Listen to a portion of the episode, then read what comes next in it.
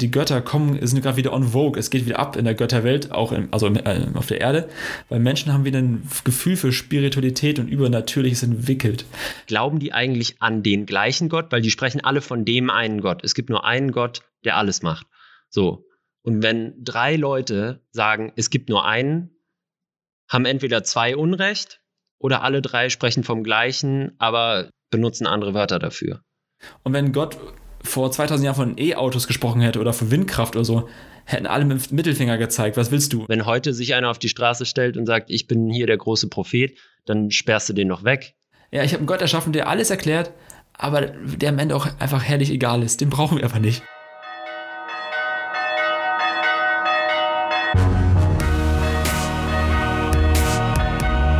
Kater Unser. Begegnungen, die einen Sitzen haben. Moin und Servus, ihr Streuner und Streunerinnen. Alles Gute zum zweiten Katertag. Ich bin Maxi, Journalist und Student in Dortmund.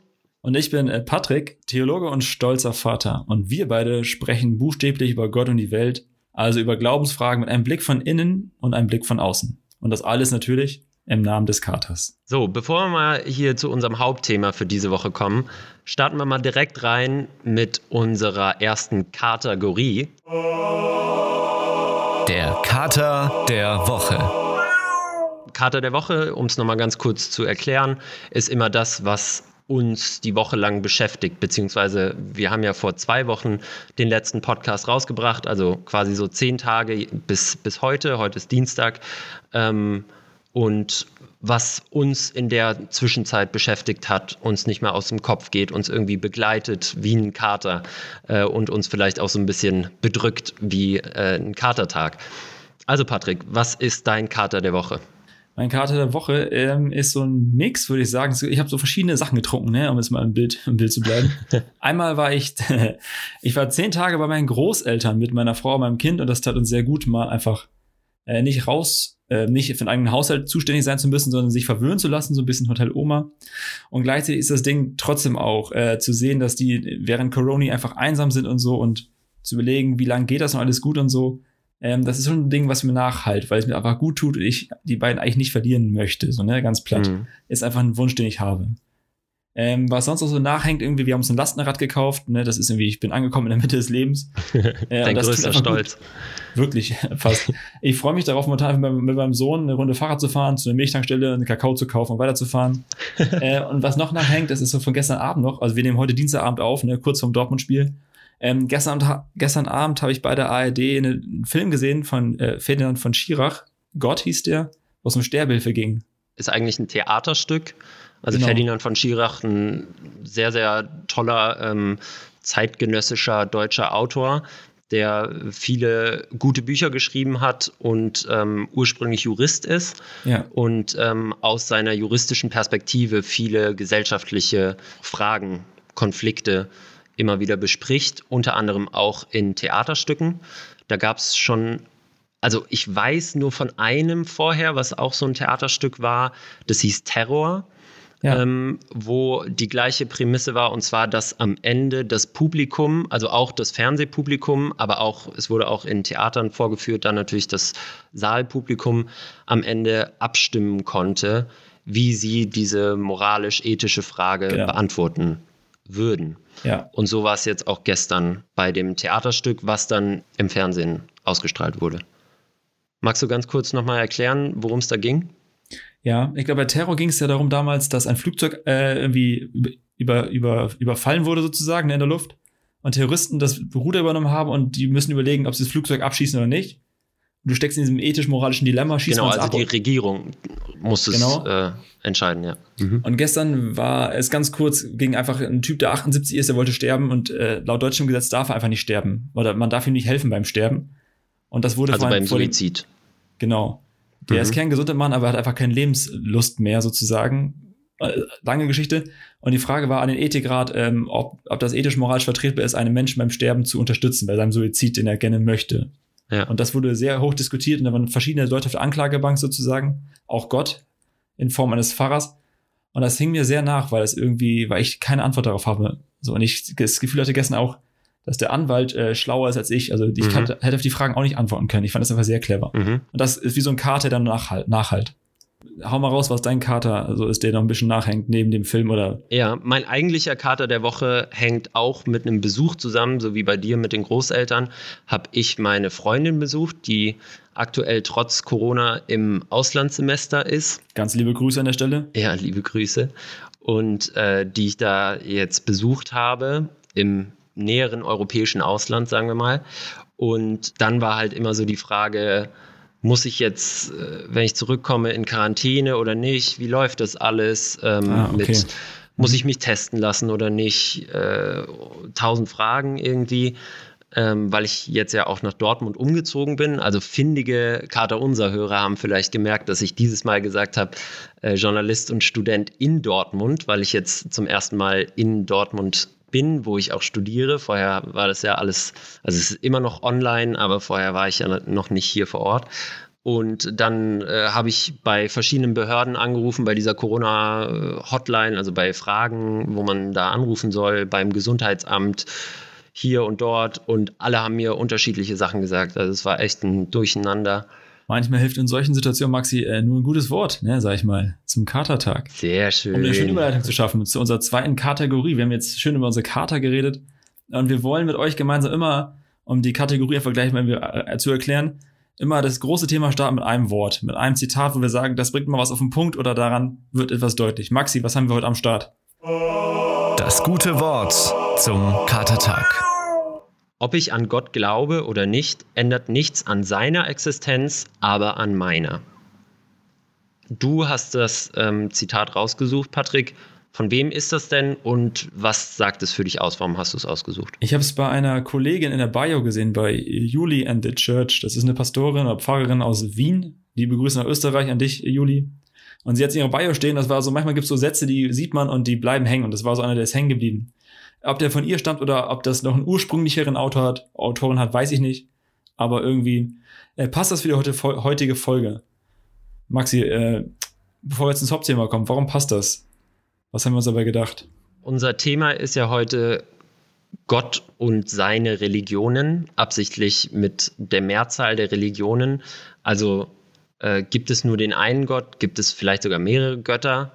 Ähm, und an was glauben eigentlich die verschiedenen Religionen? Wer ist dieser Gott? Und wenn ja, wie viele? Hahaha, der alte, der alte Markus Lanz-Gag. Wenn man Witz erklären muss, dann hat man verloren, Alter. Ja, und wenn man Markus Lanz-Witze äh, adaptieren muss, hat man sowieso verloren. Also sind wir uns da schon mal einig. Nee, aber wir wollen, wir haben ja das letzte Mal über unseren persönlichen Glauben und unsere Beziehung zum Glauben gesprochen. Und dieses Mal wollen wir irgendwie so die Basis des Glaubens so ein bisschen besprechen und behandeln, weil jede Art von Glauben und jede Art von Religion ja irgendwas als Zentrum hat, was entweder göttlich ist, also was die Religion auch als Gott bezeichnet, oder zumindest irgendeine Art von übernatürlicher Macht, Kraft, Spiritualität, Geist, Sphäre, Gegenwart, wie auch immer man es ne? benennen will. Und ähm, damit kommen wir dann auch zu unserem Hauptthema Ja. und äh, würden vielleicht persönlich einsteigen. Wie hast du denn in deinem Leben Gott kennengelernt? ich bin jetzt 30 Jahre, knackig, jung und frisch und so. Äh, und ich habe das Gefühl, dass ich so vier, fünf Mal in meinem Gott wirklich, äh, vier, fünf Mal in meinem Leben wirklich Gott begegnet bin, persönlich, wo ich das Gefühl hatte, er spricht mich an. Und das war jetzt nicht akustisch oder so, so wie ich dich höre, oder ihr gerade uns hört, sondern es war eher so wie eine Stimme in meinem Kopf sozusagen, die total klar ist und wo mir safe bewusst war, die ist nicht von mir, die kommt mir von außerhalb. Das ist wie so ein Gedanke, der reinhuscht und wieder rausgeht. So ein ganz ein zartes Flüstern, sag ich mal. Und du merkst, das ist, ähm, da ist eine andere Gewalt oder Macht hinter und andere. Ne, das ist von außerhalb so. Und das hatte ich zwei, drei Mal. Und eine Story war zum Beispiel, ähm, ich habe Zivildienst gemacht mit 18, 19 Jahren, bin äh, beim Paritätischen Wohlfahrtsverband gewesen, habe Essen auf Rädern gemacht ne, und Altenpflege. Mhm. Eine geile Kombi für so ein Dreivierteljahr. Und ich bin so morgens äh, am Deich entlang gefahren aus Friesland, ich bin aus Friese und habe an nichts gedacht, habe NDR 1 oder 2 gehört, irgendein Sender, wo nicht viel los war. Und auf einmal, während ich so in meinem Auto saß und am Deich entlang fuhr, äh, links Kühe, rechts Wiese, ähm, kam so eine Stimme in meinem Kopf, die sagte zu mir, äh, du wirst Ralfs Patenonkel und das ist gut so. Und ich dachte kurz, what, was ist hier los, ne? Irgendwie awkward so ein bisschen. who the fuck ist Ralf? Ja, who the fuck ist Ralf? Ich kannte zu dem Zeitpunkt wirklich keinen einzigen Ralf, vielleicht Ralf Schmitz oder so aus dem Fernsehen mal. Das war damals auch der Shit, der Typ. Ähm, aber sonst kann ich, ich kannte keinen Ralf und deswegen war der Gedanke auch wieder weg. So, und ein paar Wochen später bin ich in meine Church gegangen, sozusagen, in meine kleine süße Gemeinde. Und nach dem Gottesdienst läuft ein Typ mir im Gang entgegen. Äh, und der sah stark nach Alkoholiker aus, so Mitte 50 hätte ich geschätzt, hat so einen kleinen hässlichen Hund dabei, der hieß Blackie. äh, und der guckt mich an und sagt, also mit ganz tiefer Stimme, das war ein Ostdeutscher, al alter Mann, ähm, hallo, ich bin Ralf, äh, ich bin 54 und ich wollte fragen, ob du mein Patenonkel werden möchtest. Und ich dachte nur, what? Wie, Alter, was geht hier denn ab? So, ne? Ich kannte ihn bis dato nicht. Und ein paar Wochen vorher hatte ich das Gefühl, dass jemand mich auf dieses Gespräch vorbereitet. So. Und mhm. ähm, das ist passiert. Ich habe das diese Erfahrung gemacht und habe dann Ralf erlebt sozusagen. Und irgendwie musste ich das ja deuten. Und für mich war dann der Schlüssel zu sagen, ja, ich glaube, das ist äh, Gott, der, der zu mir spricht, vielleicht durch den Heiligen Geist, ne, der als Christ in mir lebt sozusagen, habe ich äh, etwas von den, den Geist von Gott sozusagen in mir, der mir gute Gedanken schenkt sozusagen und hat das Gefühl, das ist Gott. Nochmal ganz kurz, also inwiefern unterscheidet sich dieser, äh, dieser Ruf Gottes oder naja, dieser Ausspruch irgendwie, der in deinen Kopf gekommen ist von einem, ich sag mal, normalen Gedanken? Das ist ähm, gar nicht so einfach. Ich manchmal habe ich das Gefühl, dass äh, Gott und ich, ne, oder der Heilige Geist und ich, das ist so eine Mische wie Kaffee und Milch oder wie Kakao und Milch oder wie Whisky und Cola. Am Ende kannst du es nicht mal genau auseinanderhalten. Das ist halt die Kunst dabei, dass du, glaube ich, im Leben. Also das Süße ist nicht der Whisky. nee, so nämlich. Das bin natürlich hier. Das Hochprozentige ist, ist der Meister. Nee, aber es ist so, glaube ich, ein Gefühl, dass ich im Leben immer, immer mehr versuche zu üben, äh, mich selber und meine Gedanken wahrzunehmen, meine Gefühle und zu gucken, was ist von mir und was kann auch irgendwie eingehaucht, eingeflüstert mhm. sein sozusagen. Das kann man ganz schwer trennen, weil Gedanken sind so, so viele da den ganzen Tag. Es rauscht in meinem mhm. Kopf und dann kommt ein, so ein Gedanke, wo ich das Gefühl nur habe, weißt du? Äh, weil ich mich selber wahrnehme, also den Punkt sehr gut wahrnehme dann, das war nicht von mir gerade, weil ich kannte keinen Ralf, ich wusste nicht, woher das kommt. Und mhm. ähm, dann ist es so, ich probiere aus, manchmal, was der Gedanke sagt zu mir. Und wenn es für andere gut, für andere gut ist, für mich gut ist, denke ich, warum mhm. nicht einfach mal den Gedanken nachgeben? Nochmal ganz kurz, um die Geschichte abzuschließen. Woher kannte Ralf dich dann? Also warum hat er dich ausgewählt und dich gefragt, dass du sein Patenonkel sein möchtest oder ob du sein Patenonkel sein möchtest? Ich, also ich glaube, weil er im engeren Kontakt mit meinem Vater war. Der, mein Vater war damals der Pastor der Gemeinde. Und ich vermute, dass der Ralf mich vorne auf der Bühne sozusagen gesehen hat, bei Gitarre spielen oder bei Moderieren oder was auch immer, so nach dem Motto, oder Cajon spielen. Hast du eine Predigt gehalten an dem Tag? Nee, das weiß ich, das ist eine gute Frage. Wäre möglich, weiß ich aber nicht. Keine Ahnung, aber ich nehme an, er hat mich vorne wahrgenommen. Ich habe ihn nicht so wahrgenommen in der kleineren Masse dort. Ähm, vielleicht, ich kann es mir vorstellen, weil er nicht viele Leute kannte in der Gemeinde, dass mein Vater mich vorgeschlagen hat. Vielleicht, das kann auch sein. Mhm. Oder dass äh, die Geschwister von Ralf, die kannte ich zufälligerweise, dass die vielleicht mich vorgeschlagen haben. Irgendwie sowas. Mhm. Und das ist ja nichts, für mich war das was Neues, ne? Partneronkel zu werden mit 18, 19 von einem 54-jährigen Ex-Alkoholiker mit einem kleinen schwarzen Hund. Ist irgendwie cool, ne? Und du hast es gemacht? Habe ich gemacht. Ja. Mhm. Aber das ist das viel zu weit jetzt, was ein Pate ist und warum, weil es ist heute nicht das Thema. Aber ich habe so mehrere, also vier, fünf Geschichten im Leben, wo ich das Gefühl hatte, mir kommt ein Gedanke, der höher ist als ich selber. Mhm. Vielleicht als eine kurze Story, eine Minute, ist es folgendermaßen, ich habe mal eine Ebay, bei Ebay Kleinanzeigen eine Gitarre verkauft, eine Ibanez Halbakustik. Für die, die Bock haben, sowas zu googeln. ähm, Keine kam, Ahnung, wovon der Mann redet. Ich auch nicht, ey. Deswegen habe ich sie auch verkauft. Und äh, dann habe ich die bei Ebay drin, ich wohne in Hannover und es kommt extra ein Typ aus Hamburg für eine Dödelgitarre, 500 Euro oder so. Und der ist 60, würde ich schätzen, kommt rein bei mir, fängt die an, die Gitarre anzuspielen, so probiert die halt aus, alles heile. Wir sagen Tutti, Handschlag und so. Er geht zur Tür und wir kommen kurz ins Smalltalk, ins Gespräch, wie wir so sind. Und er fragt mich, was ich vom Beruf bin. Ich sage, ja, sowas wie ein Pastor, so eine Art. Ähm, und er sagte, ach, meine Oma ging ja früher auch mal, aber ich bin noch nie in der Kirche gewesen. Und dann kam so ein Gedanke wieder rein bei mir im Kopf, der sagte zu mir, ey, Patrick, bete mal für diesen Mann. Einfach mal gucken, was passiert. Bete mal für ihn. So im Sinne von, äh, öffne mal Gottes Sphäre, öffne mal Gottes Welt für ihn und guck, was passiert. Und ich, Herzklopfen, ne, ohne Ende, dachte ich, komm, YOLO, man lebt nur einmal, damals war YOLO-Zeit. Äh, und habe einfach für diesen, habe ihn gefragt, äh, entschuldigen Sie, ich habe gerade den Gedanken, dass ich äh, für Sie beten soll. Darf ich das? Er stottert auch, guckt mich an und sagt, ja, machen Sie mal. Und dann, ich falte meine kleinen Händchen, ne, hau das Beste raus, was mir spontan einfällt. Ich, notor, notorischer äh, Nuschler und so, stotter mir zurecht, falte mein Händchen, bete so, mach die Augen auf und der Mann weint. Er weint einfach so. Weil ihn das irgendwie berührt hat. Oder weil ihn das, weil irgendwas das in ihm auch zum Klingen gebracht hat, eine Resonanz entstanden ist. Und ich mhm. dachte mir, geil, das hätte ich nicht niemals von mir aus gemacht. Und ich dachte, ja, der Gedanke kam und ich gebe dem mal nach und vielleicht äh, ist das für ihn und für mich gut. Und das war für mich Highlight der Woche und für ihn gefühlt auch Highlight der Woche. So. Und da ist er gefahren mit seiner Gitarre und ich habe nie was von ihm gehört. Ich ähm, muss sagen, persönlich habe ich noch nie so aktiv eine Stimme in meinem Kopf oder in meinem Herzen vielleicht gehört, die mir ganz klar sagt, jetzt ist das genau das Richtige. Aber natürlich hat man manchmal so ein Gefühl, ohne es genau beschreiben zu können, da und da will ich jetzt hin, ähm, das und das will ich jetzt machen. Mhm. Und dann ist auch relativ egal, was dazwischen kommt. Aber ich verstehe grundlegend an dieser Frage nicht so ganz, wie soll Gott denn überhaupt zu mir sprechen? Also du hast jetzt gesagt, es ist wie so ein Gedanke. Ähm, kannst du das vielleicht nochmal theologisch einordnen? Was ist, wie sind denn da so die, die klassischen Vorstellungen, wie Gott in Verbindung zu Menschen tritt? Äh, Finde ich eine spannende Frage.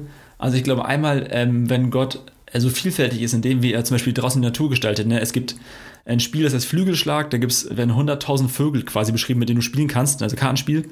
Ähm, wir kennen das Spiel des letzten Jahres geworden, oder dieses Jahres. Ähm, ich dachte mir, denke mir, wenn er so kreativ ist, Vögel zu gestalten, wieso sollte er nicht kreativ sein in der Art, wie er mir begegnet? Er wird nicht jeden mit Gedanken ansprechen, sondern er wird für jeden das finden, den Weg finden, der zu diesem Menschen passt. Und für mich ist es in dem Moment manchmal ein Gedanke. Andere Leute werden ganz anders, in Anführungsstrichen, angesprochen. Es sind ja auch nur Bilder für etwas, ne? Also es ist mhm. ja nicht ein akustisches Sprechen in dem Sinne.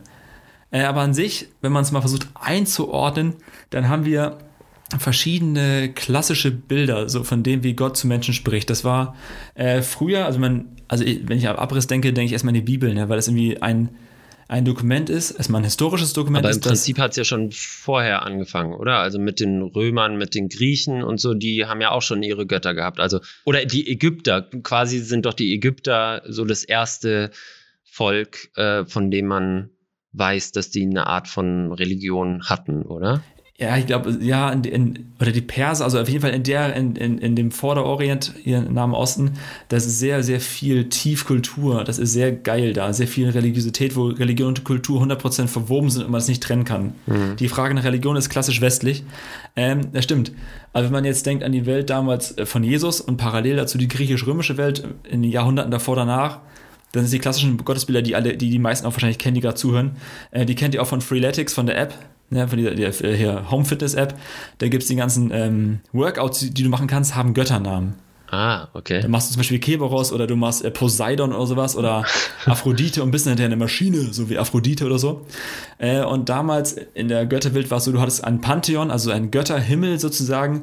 Und ähm, mhm. für, jedes, für jeden Lebensbereich gab es x Götter, die du wohlsinn, äh, die, die dir wohlgesinnt sein mussten, damit du ein gutes Leben führst. Baust du Scheiße, ein bisschen Instant-Karma-mäßig, kommt von oben der Blitz von Zeus oder wem auch immer.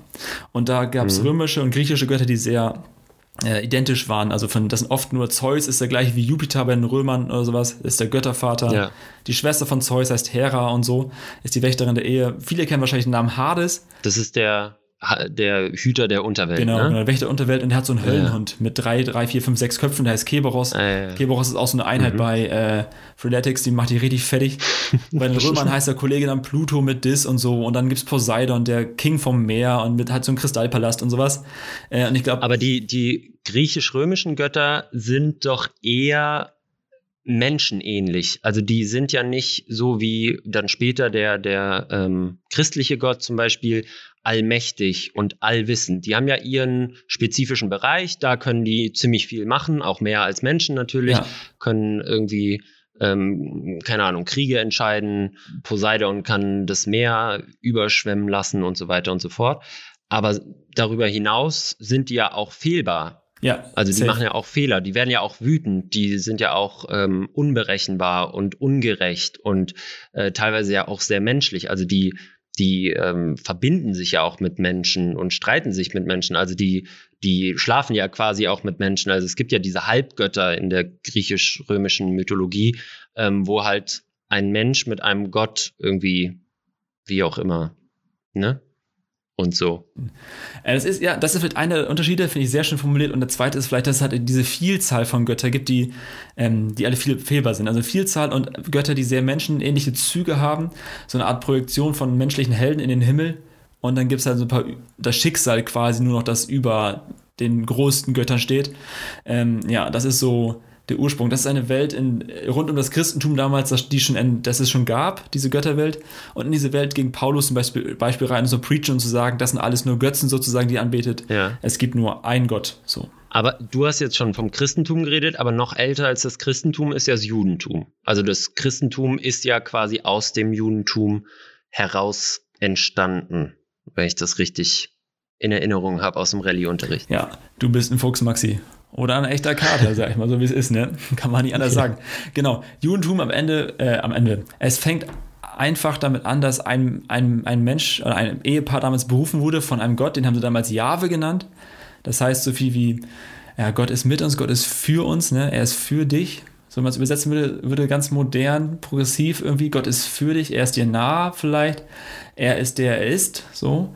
Ähm, mhm. Und er hat ein Menschenpaar berufen und die Geschichte der Bibel, des Alten Testaments, ist quasi die, dass wir sehen, dass sich das Bild von, von diesem Gott immer mehr wandelt. Am Anfang war dieser Gott ein Gott von vielen, quasi die, erst, die ältesten Texte in der Bibel. Das sind nicht unbedingt die ersten, aber es gibt Texte, die sind sehr alt im Alten Testament und die gingen auch davon aus, dass es viele Götter gab. Und dieser Jahwe oder Elohim oder so, der Gott der Israeliten, war quasi einer unter vielen, der aber im, im, im Clinch lag mit allen. Die nächste Stufe war dann, dass die äh, Israeliten zur Erkenntnis irgendwann kamen im Laufe der Textentwicklung sozusagen. ist alles nachlesbar, ne? für die Leute, die das gerne mal äh, checken wollen. Äh, war, der, war der Step, dass dieser Gott stärker ist als die anderen. Und trotzdem gibt es auch wieder Texte in der Bibel, wo steht, dass der heidnische König seinen Sohn opfert und die Israeliten und ihr Gott dagegen nichts tun konnten. Mhm. So. Also irgendwie so ein Hinweis, gut, die Israeliten gingen davon aus, es gibt andere Götter und die anderen Götter haben auch Macht. Irgendwann. Von welchem, von welchem Zeitraum sprechen wir jetzt gerade? Äh, 1000, 1500 vor, vor Christus. Ah, okay, ja. alles klar. Das war mhm. die Geschichte Israels so. Also man kann sich mal merken, 1000 vor Christus ist König David, ne, der Goliath platt gemacht hat. Äh, das ist ja. so, eine, so ein Merkmal. Und davor ist Urgeschichte, Mythos, es sind ähm, großartige Geschichten, aber müssen wir vielleicht auch nochmal für uns reden über den historischen Gehalt von manchen Texten. Aber jedenfalls mhm. die Entwicklung war ein Gott unter vielen, der Gott wird mächtiger unter vielen und die jüngsten Texte des Alten Testaments, die als letztes geschrieben wurden, die sagen, es gibt nur noch einen Gott. Mhm. Und dann kommt der neue, das Neue Testament und da ist auf einmal diese krasse äh, Fokussierung auf, auf die Person Jesus, wo ein Mensch sagt, ich bin das Ebenbild dieses Gottes, ich zeige euch, wer Gott ist. Und ähm, es wird klar, am Anfang im Alten Testament war Gott ein Kriegsgott, ja, der hat Israel im Krieg geholfen, hat sie da unterstützt. Und in Jesus sehen wir diesen Gott am klarsten. Also wenn wir eine, ich war beim Optiker vor ein paar Wochen, habe eine neue Brille geshoppt und der hat mir so verschiedene Linsen draufgesetzt, um zu gucken, wie blind ich eigentlich bin, sondern es geht. Ähm, aber das wird mit jeder Linse, die sie mir vorgeschoben haben bei dem Sehtest, wird es immer schärfer, bis sie meine Schärfe gefunden haben. Mhm. Und Jesus sagt quasi, ähm, die Bibel ist wie so ein Sehtest. Gott wird immer schärfer und jedes Mal wird eine Linse draufgesetzt und mit mir seht ihr klar, wie Gott ist. Er ist kein Gott des Krieges, kein Gott, der äh, Leute wie krass verflucht oder sowas, sondern er ist ein Gott der Liebe. Und im Neuen Testament wird klar, dass die eigentliche Macht dieses Gottes die Macht der Liebe ist. Und das ist so der, der Peak, auf dem man äh, theologisch ankommen kann, zu sagen, wir haben einen Gott, der in meinem Leiden ist. Also der Gott im Alten Testament ist genau der Gott, an den heute noch die Juden glauben. Also die, der jüdische Glaube von damals hat sich quasi nicht verändert bis heute. Natürlich gibt es da auch, die, haben auch, also die Juden die haben auch Spitzentheologen, also so ist es nicht. Ähm, Theologen sind einfach Leute, die ganz viel mit, dem, mit äh, der Materie arbeiten. Ähm, für die sind wesentlich die fünf Bücher Mose, die Torah, das ist so das Zentrum und die anderen äh, waren prophetisch, Propheten oder sowas, die auch total wichtig sind. Und es gibt noch zusätzliche Texte und sowas, ähm, die helfen sollen, Gottes Wort quasi oder die Tora auszulegen für die jeweilige mhm, Zeit. Okay. Und wie hat Gott gesprochen? Am Anfang direkt, bei Adam und Eva war er direkt quasi im Garten, wenn man das mal als Bild nehmen möchte. Danach hat er gesprochen durch Propheten, durch Priester, durch Könige, durch Kult sozusagen. Aber nie zu den Menschen selbst. Doch auch, doch auch. Also der alttestamentarische Gott hat nie ja gut, zu den Propheten, ja, aber so zu dem Bettler auf der Straße hat der alttestamentarische Gott nicht gesprochen? Das müsste man jetzt einmal kurz durch einen, äh, durch einen Filter jagen. Es, er hat auch schon zu normalen Menschen gesprochen. Es wurden normale Menschen berufen von Gott, die später König wurden mhm. oder Prophet wurden, aber die waren oft, das waren ganz normale Leute. Abraham kennt man wahrscheinlich auch vom Namen wenigstens, war irgendein, irgendein Dödel, irgendwas vom Land und wurde direkt von Gott angesprochen oder so. Also gibt es ganz viele Geschichten, wo Gott auch die, direkt Menschen anspricht. Später kommen dann Propheten dazu, die dann ähm, so eine Art Mittlerfunktion haben, die Gottes Wort direkt in die Situation bringen können. Und im Neuen Testament würde man sagen, ähm, dass durch Jesus quasi ähm, Gott direkt einen Sprachrohr bekommt und dann im nächsten Step der Heilige Geist, der uns als Menschen, wie auch immer, ne, ist total, total creepy, aber auch mega geil, kriegen wir den Geist Gottes, der in uns lebt, was immer sein mag, das ist ein anderes Thema, äh, der zu uns spricht, unter anderem. Mhm. Aber vielleicht so viel mal als Abriss zu früh, damit wir weiterkommen. Äh, wenn ihr sagt, das eine oder andere Thema von dem, was wir bisher hatten, interessiert euch, dann schreibt das gerne in die Kommis irgendwo rein oder so, bei, äh, bei den Podcast-Apps oder so.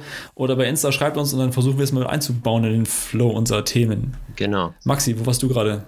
Du hast gerade schon zwei Stichwörter ähm, angebracht, die mich auch zum nächsten Thema führen. Und zwar einerseits Abraham, der ja so als der Gründungsvater der drei abrahamitischen Religionen gilt, also Judentum, Christentum und Islam. Yes. Und auch ähm, das Stichwort Propheten. Propheten gab es ja im Alten Testament, gibt es im Neuen Testament auch. Man würde sagen, ähm, Johannes der Täufer war der letzte große offizielle Prophet sozusagen. Ah, okay. Der, ist, der hat eine Brückenfunktion. Das ist quasi die, das Bindeglied zwischen Alten und Neuen Testament ist Johannes der Täufer. Und dann würde man später davon sprechen, Menschen kriegen eine prophetische Begabung. Also die können quasi Gottes Wort nochmal deutlicher erkennen sozusagen, aber nicht mehr Propheten per se. Hat das irgendeinen Grund? Weil das habe ich mich auch schon öfter gefragt. Warum gibt es eigentlich zu dieser Zeit äh, rund um Jesus oder eben da, wo die Bibel geschrieben wurde, vor 2000 Jahren, so viele Propheten, auch gerade an einem Fleck der Erde? Und seit 2000 Jahren gibt es quasi keine Propheten mehr oder spricht von denen nur keiner. Also ich meine, wenn heute sich einer auf die Straße stellt und sagt, ich bin hier der große Prophet, dann sperrst du den noch weg. Ja, oder wird in Bremen vors Landesgericht gestellt und als Volksverhetzer angeklagt. Ja. Hashtag zu Recht. Zu Recht. Ja, völlig zu Recht.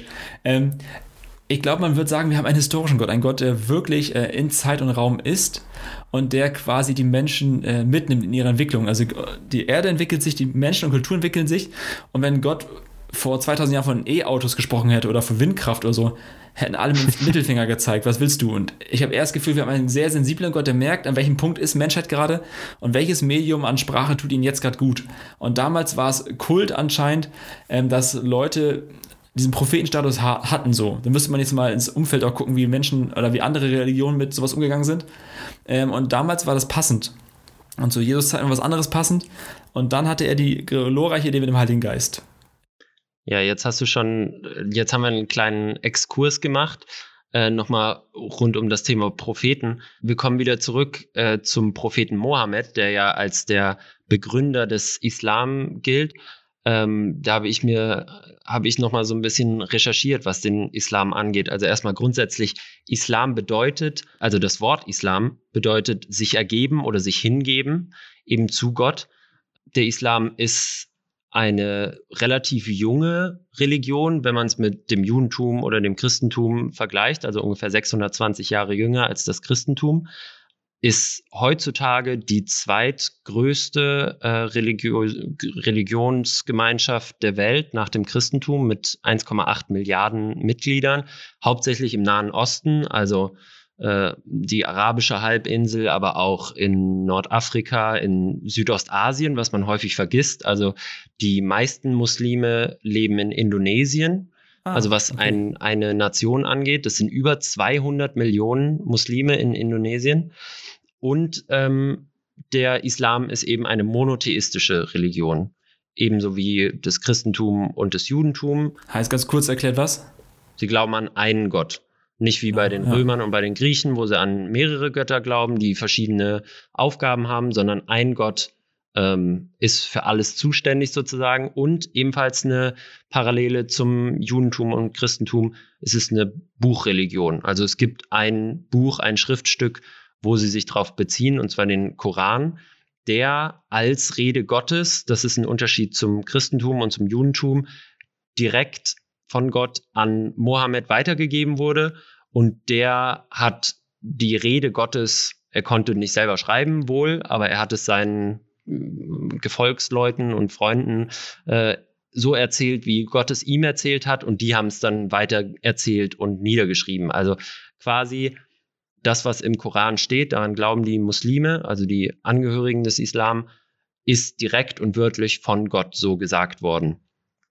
Und daraus ergeben sich dann religiöse Normen, die eben aus dem, äh, was Gott gesagt hat, direkt entspringen, die sogenannte Scharia. Das ist ja auch ein Unterschied zum Judentum und zum Christentum, weil da haben es ja quasi ganz normale Menschen ähm, aufgeschrieben, was dann in der späteren Heiligen Schrift steht, also in der Bibel oder in der Torah. Das ist ja kein Wort Gottes direkt. Ne? Also das sind ja Menschen, die das nach ihrem, nach ihren Vorstellungen und auch nachdem das über Jahre und ich weiß nicht, vielleicht sogar Jahrhunderte an irgendwelchen Lagerfeuern erzählt wurde, mhm. irgendeiner hat es dann mal aufgeschrieben. Ja. Und das kann man nicht abwerten. Das ist eine äh, ganz hohe Kunst der Erzählung. Mhm. Also das ist nicht äh, wie heute Leute auswendig lernen für Schule oder so, sondern es ist äh, safe, was die auswendig gelernt haben, die Jungs. Aber es ist auch nochmal ein anderes Thema. Wir haben viele andere Themen. Was fandst du denn spannend am Islam, habe ich mich gefragt? Ich fand es spannend, dass, also ich habe den Unterschied im Gottesbild sozusagen nie so richtig verstanden. Also ich habe mich immer gefragt, gerade diese drei monotheistischen Tele äh, Religionen, die ja auch verwandt sind ähm, und sich sozusagen gegenseitig respektieren und akzeptieren äh, und einen Ursprung haben, glauben die eigentlich an den gleichen Gott? Weil die sprechen alle von dem einen Gott. Es gibt nur einen Gott, der alles macht. So. Und wenn drei Leute sagen, es gibt nur einen, haben entweder zwei Unrecht oder alle drei sprechen vom gleichen, aber benutzen andere Wörter dafür. Ja. Und äh, da fand ich es spannend, da habe ich jetzt noch mal ein bisschen nachgelesen. Der Unterschied zum christlichen Gott zum Beispiel und dem islamischen Gott, das habe ich noch gar nicht gesagt, der wird Allah genannt. Und Allah ist auch nicht wie bei Jahwe ein Name für Gott, sondern das arabische Wort für Gott heißt einfach Allah. Mhm. Und ähm, das ist ebenso wie beim Christentum, du darfst kein Bildnis von ihm haben und so weiter. Aber der Unterschied ist, Allah ist die Allmacht in Person sozusagen. Auch wenn es natürlich keine Person, kein, kein Bildnis, keine einzelne Person, aber Allah wird als unfehlbar dargestellt ähm, und ja. hat keine Schwäche, auch kein Leiden, so wie es eben im, im Christentum durch Jesus ist, ne? Der selbst, wo Gott mhm. als Mensch auf die Erde kam und dann auch selbst gelitten hat und selbst ähm, gestorben ist und so weiter. Ganz interessant, Jesus kommt ja auch im Koran vor, also ist ein Prophet im Islam, also nicht der Sohn Gottes, sondern ich sag mal nur ein Prophet, aber immerhin, er wird da erwähnt. Schon eine Rolle, ne? Ja, hat eine, hat eine wichtige Rolle, heißt Isa. Ja. Ähm, wird auch ans Kreuz genagelt, aber da nicht, äh, da, da stirbt er nicht, sondern er wird gerettet.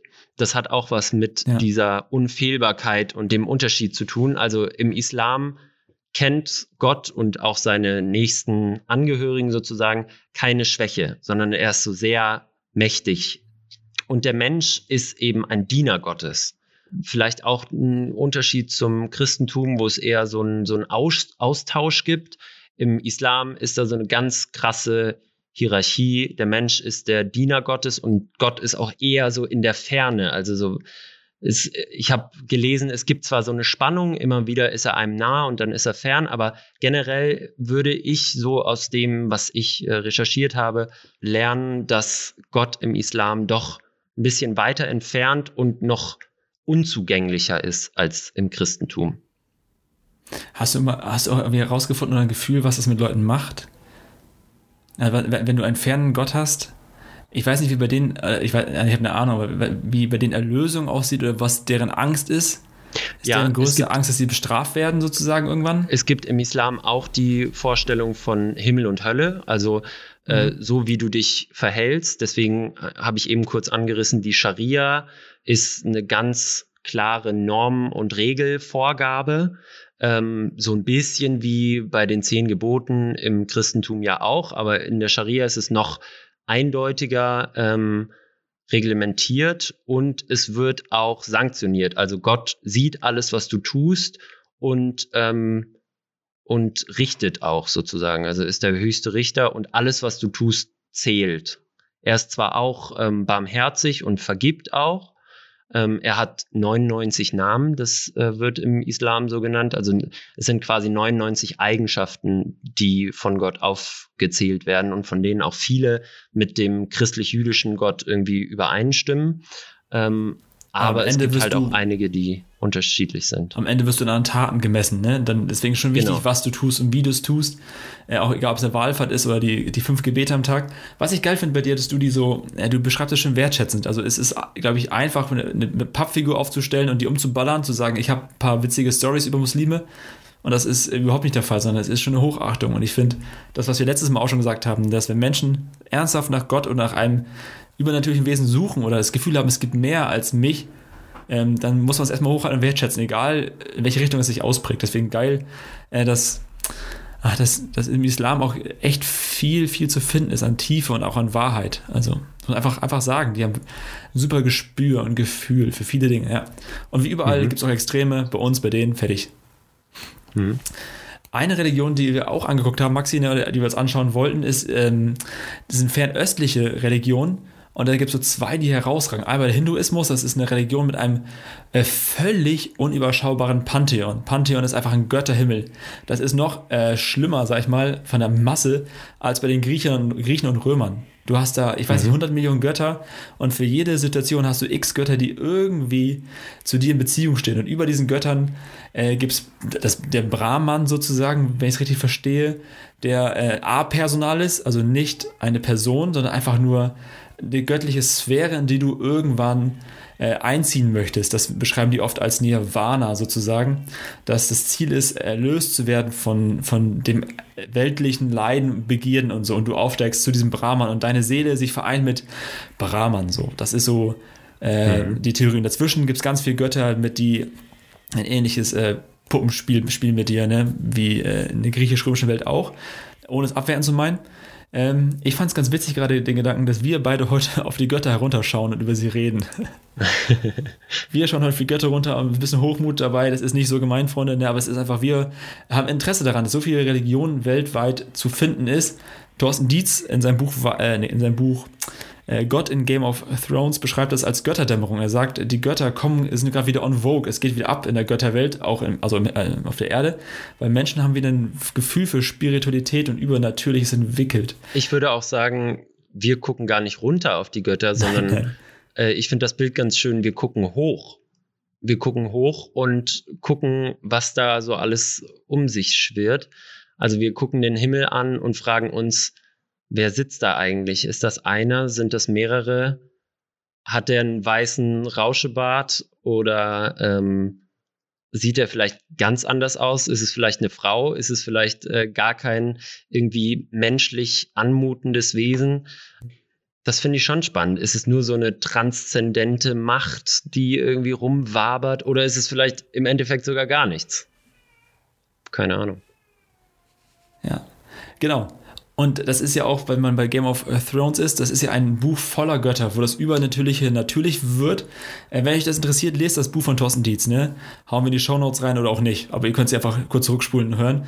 Und er beschreibt, es gibt dort auch den vielgesichtigen Gott, glaube ich, den Arya Stark trifft. Das ist der Gott, der, was Maxi gerade sagte, ne? Allah heißt Gott, die Christen glauben an einen Gott. Vielleicht ist es ja einfach der gleiche Gott in verschiedenen Gesichtern, der Menschen so begegnet, wie, sie, mhm. wie es ihm, ihm gut tut.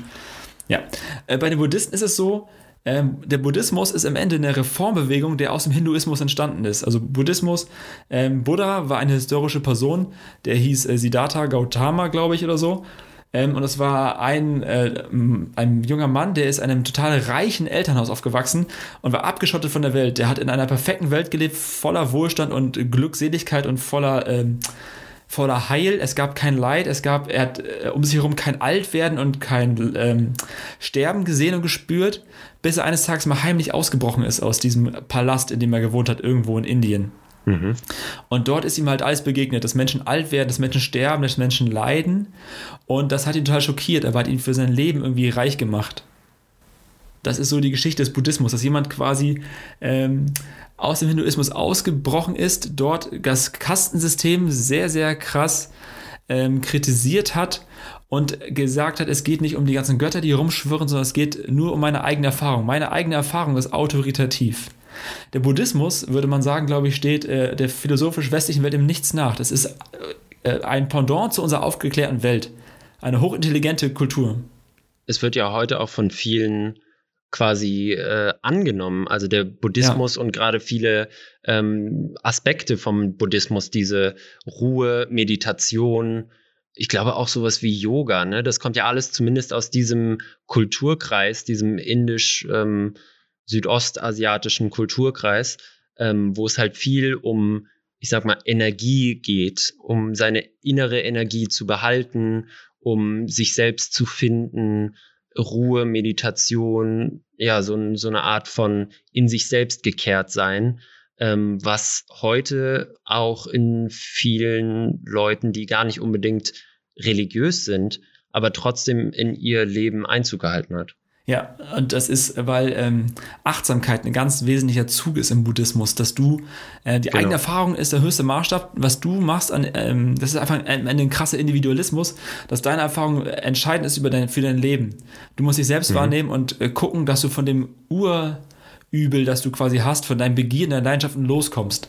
Wenn du es nicht schaffst, mhm. wirst, kommst du in diesen Kreislauf rein von Instant Karma, eine Art Tun oder Gehen Konto, du lädst Plus und Minus auf, am Ende wird abgerechnet und du versuchst mit verschiedenen Wegen und ähm, Lehren, die es da gibt, äh, ein ziemlich gutes Leben zu führen, sozusagen, damit äh, du von dir selbst und deinen Begierden erlöst wirst. Und Buddha ist am Ende die Übersetzung für ähm, erleuchtet oder der Erwachte vielleicht. Du bist ah, ja. erwacht aus dem Zustand und gehst auch ein am Ende ins Nirvana. Dieses, dass das alles aufhört und du ins Nirvana übergehst, ist quasi das höchste Ziel. Und deswegen musst du ganz achtsam sein, ne? Yoga, bla bla bla, damit du ganz bei dir selber bist und merkst, was in dir eigentlich passiert. Und dann gehst du einen achtteiligen Weg und all so ein Spaß. Und die Begierde ist dabei das äh, Grundübel. Ja, vielleicht so weit, wir nicht überreizen den Bogen. Genau, das fand ich jetzt eigentlich einen ganz schönen Abriss. Wir haben jetzt in einer knappen halben Stunde, glaube ich, ja. äh, alle Weltreligionen, fast, fast, sagen wir mal, fast alle Weltreligionen von äh, der frühen Antike bis heute quasi und über den ganzen Erdball ähm, abgedeckt. Und so also abschließend ist mir noch eine Frage in den Sinn gekommen, was irgendwie alles so ein bisschen verbindet auch. Warum braucht der Mensch eigentlich Gott? Ja, das ist eine gute Frage. Äh, ob der Mensch Gott braucht, das haben wir letztes Mal, haben wir das letzte Mal schon angeteasert, ja, ne? Mhm. Wir haben es kurz erwähnt, ja. Ich glaube, es ist eine Falle, dass wir immer wieder versuchen, Gott zu verteidigen, indem wir äh, versuchen, ihn als notwendig für diese Welt zu erklären. Mhm. Das ist am Ende hast versuchst du eine Arbeitshypothese zu erstellen, die alles erklärt, aber nichts verständlich macht und alle Fragen irgendwie beerdigt. Zu sagen, Gott ist da.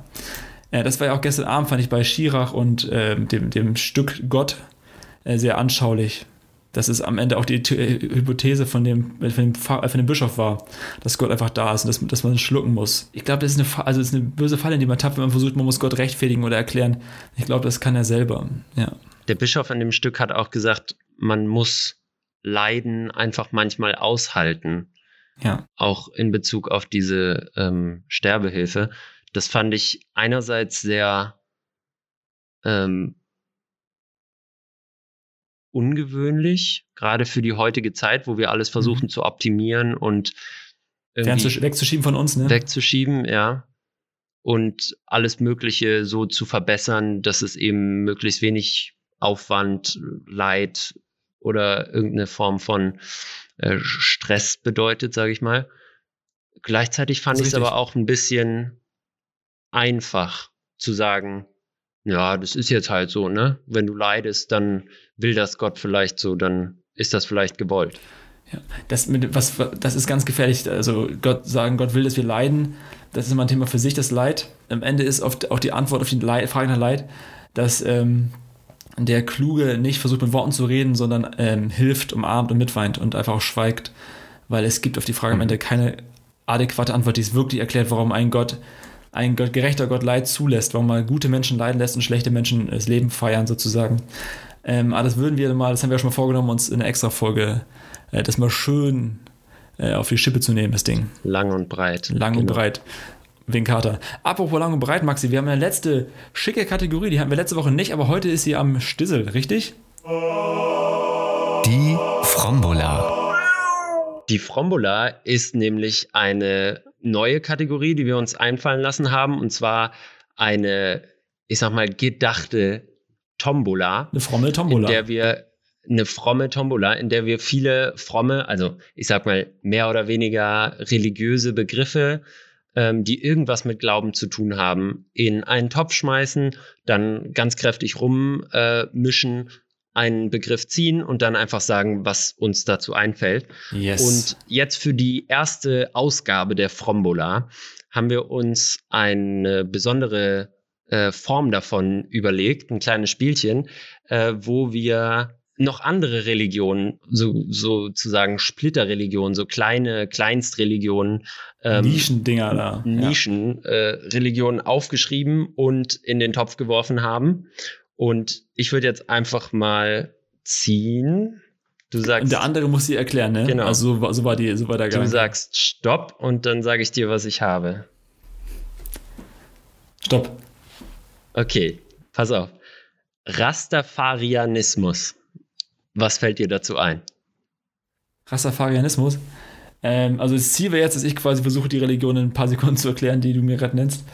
Äh, Rastafarianismus kommt für mich sofort Jamaika vor Augen, wenn ich ehrlich bin. Und ähm, mhm. ich würde sagen, das ist eine Art Animismus oder Schamanenglauben äh, in, in der Karibik, wo Menschen durch bewusstseinserweiternde Substanzen irgendwie auch eine transzendente Erfahrung machen, sich selber und äh, irgendeinem Wesen näher kommen und das Teilen mit teilen. Ja, irgendwie so.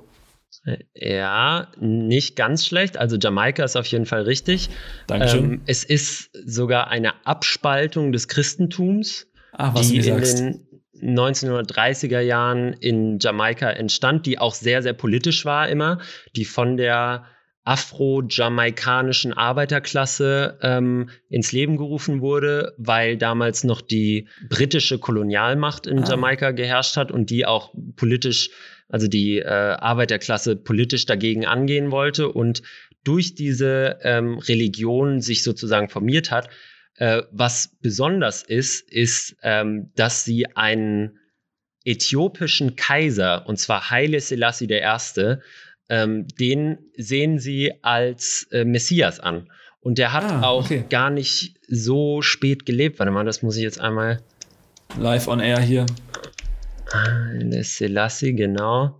Der hat von 1892 bis 1975 gelebt. Ah, stimmt. Also quasi zu der Zeit, wo der Rastafarianismus groß geworden ist. Und den haben sie als Messias angesehen, der im Alten Testament ja angekündigt wird. Ja ähm, wo das Neue Testament sagt, es wäre Jesus. Die Rastafaris sagen, es ist Haile Selassie, der Kaiser von Äthiopien. Ach, witzig. Ähm, okay. Und das, was wir oder die Christen äh, Gott nennen, nennen die Jah. Ah. Also ein monotheistischer Geist, der die Dreieinigkeit auch ähm, verkörpert, also alle drei Vater, Sohn und Heiliger Geist zusammen sozusagen. Und den kann man am besten auch richtig, wie du gesagt hast, erreichen, indem man betet und danach ähm, ein Spliff raucht, also Cannabis konsumiert und dadurch irgendwie näher zu Gott kommt. Und auf jeden Fall immer verbunden mit der geilen Reggae-Musik. Zum Beispiel Bob Marley war ja großer Rastafari und äh, Kennzeichen der Rastafaris sind natürlich auch ihre Rasterzöpfe, deswegen heißen die ja so. Also die, die geflochtenen, verfilzten ähm, ja. Zöpfe. Und ähm, soweit ich weiß, hatte Bob Marley ja auch Krebs, ist dann an Krebs gestorben und wollte keine Chemotherapie, weil er seine Zöpfe nicht verlieren wollte. Hat das abgelehnt ja, aus seinem religiösen Glauben heraus, weil in diesen Rastas eben seine religiöse Kraft gesteckt hat. Sehr schön. Das war äh, Maxi, der kleine Klabautermann, der ja. schön mal was über die Rastafaris erzählt hat. Äh, wenn nebenbei für alle Hörer unseres Podcasts hier, wenn ihr äh, äh Kater, unter, Kater unser Ultras seid, KUU, ähm, und ihr bald ein Kind erwartet, dann dürft ihr eure Tochter gerne Frombola nennen. Das ist okay für uns. Wir hätten aber gerne jährlich eine Grußkarte von eurer und, Tochter. Und den Sohn Streuner. Der Sohn ist ein Streuner, ist ganz klar. Ein Streuner, ein gestreifter Streuner. Maxi, ich habe auch für dich eine Religion ähm, oder ein paar Religionen sozusagen im Pott. Hey, ich drücke gleich mein virtuelles Laufrad und du musst Stopp sagen und dann kriegst du von mir einen Namen genannt, einer Religion und du musst mir ein paar Sekunden erklären, okay? Okay. Es rollt. Und Stopp. Stopp. Ich bin bei drittens gelandet. Er klingt ähnlich wie deins. Ich bin mal gespannt, ob du es mir erklären kannst. Er heißt, oder diese Religion heißt Pastafarianismus. Ach, witzig. Pastafarianismus. Hast du eine Ahnung, worum es da geht? Ist das die Religion mit dem heiligen Spaghetti-Monster? Du bist ein Fuchslein oder ein Katerlein, ja. ja, das, äh, ah, shit. Ich glaube, das ist so eine, so eine Satire-Religion sozusagen, wenn ich es richtig Safe, im Kopf ja. habe. Also gut, die, die machen sich sozusagen so ein bisschen lustig und veralbern die religiösen Traditionen und auch so diese, diese rituellen Sprech- und Gebetshaltungen und so weiter, die man aus verschiedenen Religionen kennt. Und die beten das heilige Spaghetti-Monster an. Ähm, ja. Was auch immer das genau bedeuten soll, das weiß ich auch nicht genau. Könntest du dir vorstellen, welche Funktion ein Spaghetti-Monster haben könnte? Das würde ich gerne mal kurz droppen sonst. Welche Funktion? Ja, wahrscheinlich schmeckt es ganz gut. Oder es kann irgendwie lecker Essen machen. Also dann kommen wir zu den Hardfacts mal. Also jeden Freitag ist der Nudeltag, das ist der heilige Tag, wo alles entspannter angegangen werden soll. Man trinkt mal Nudelsiebe. Das sind so die Fakten, die alle wissen, worüber man sich lustig macht. Äh, du hast recht, das ist eine hohe äh, Kunst der Religionskritik und Satire, weil äh, Bobby Henderson damals im Zuge der Diskussion um Intelligent Design, also ob es irgendwie intelligente Schöpfer gibt, ähm, das für seine Schüler, glaube ich, damals gemacht hat oder sowas. Äh, und er hat gesagt, ähm, ich erfinde mal einen Gott, der alles erklärt, am Ende aber nichts sagt, mhm. der einfach egal ist. Mhm. Und er hat gesagt, welches Phänomen auf der Welt ist noch nicht so richtig erforscht und irgendwie unklar. Und da kam er auf Gravitation. Okay. Irgendwie ist das klar, es sind 8,31 Meter pro Sekunde Quadrat, die dich an die Erde ziehen. Aber was genau, wie genau ist der Magnet? Das ist alles ja ganz schön weird. Und dann sagte er, nee, im Erdkern, Erdkern sitzt wer? Ein Spaghetti-Monster.